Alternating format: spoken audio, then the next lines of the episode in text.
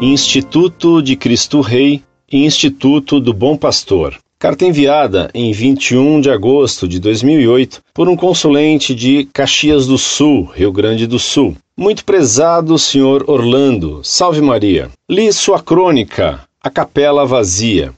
Conheci um pouco mais sobre os homens e o que ocorre na igreja. Rezo para que Maria Imaculada coloque sua mão esclarecedora sobre todos os fatos.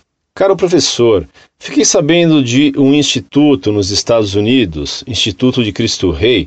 Pareceu-me muito santa suas ideias. Não poderia este instituto se instalar no Brasil ou iniciar uma obra neste país? Precisamos mais do que nunca engrandecer nossa igreja, sustentar e devolver o sagrado ao seu lugar de destaque nela.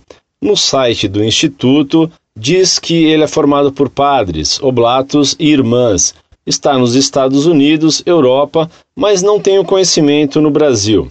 Como é de se estranhar o maior país católico do mundo virar as costas para a tradição, o sagrado dentro da Igreja Católica? Caro professor, o conforto e a verdade não precisam vir de todos, basta vir somente de uma pessoa, Jesus, o verdadeiro e sumo sacerdote.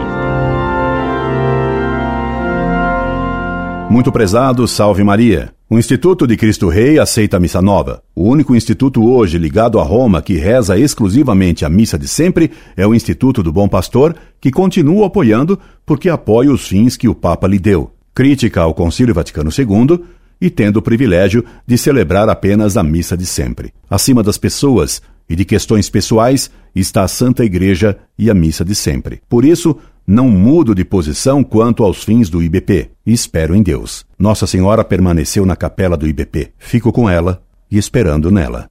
Incorde Jesus Semper, Orlando Fedeli.